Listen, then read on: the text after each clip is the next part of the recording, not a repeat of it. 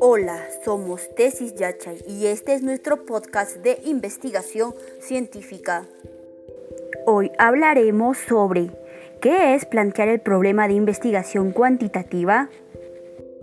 Una vez concebida la idea de investigación y el científico, estudiante o experto a profundizar en el tema ha elegido el enfoque cuantitativo, se encuentra en condiciones de plantear el problema de investigación. De nada sirve contar con un buen método y mucho entusiasmo si no sabemos qué investigar. En realidad, plantear el problema no es sino afinar y estructurar más fortunadamente la idea de investigación.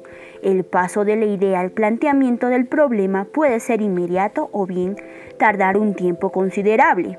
Depende de cuán familiarizado esté el investigador con el tema de su estudio.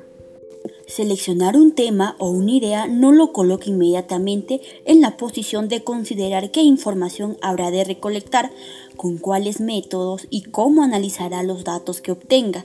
Antes necesita formular el problema específico en términos concretos y explícitos, de manera que sea susceptible de investigarse con procedimientos científicos.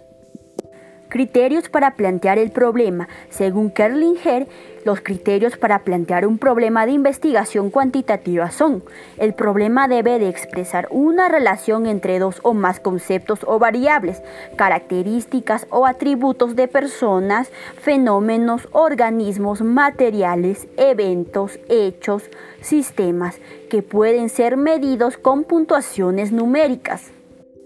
El problema debe estar formulado como pregunta, claramente y sin ambigüedades. Por ejemplo, ¿qué efecto, en qué condiciones, cuál es la probabilidad de, cómo se relaciona?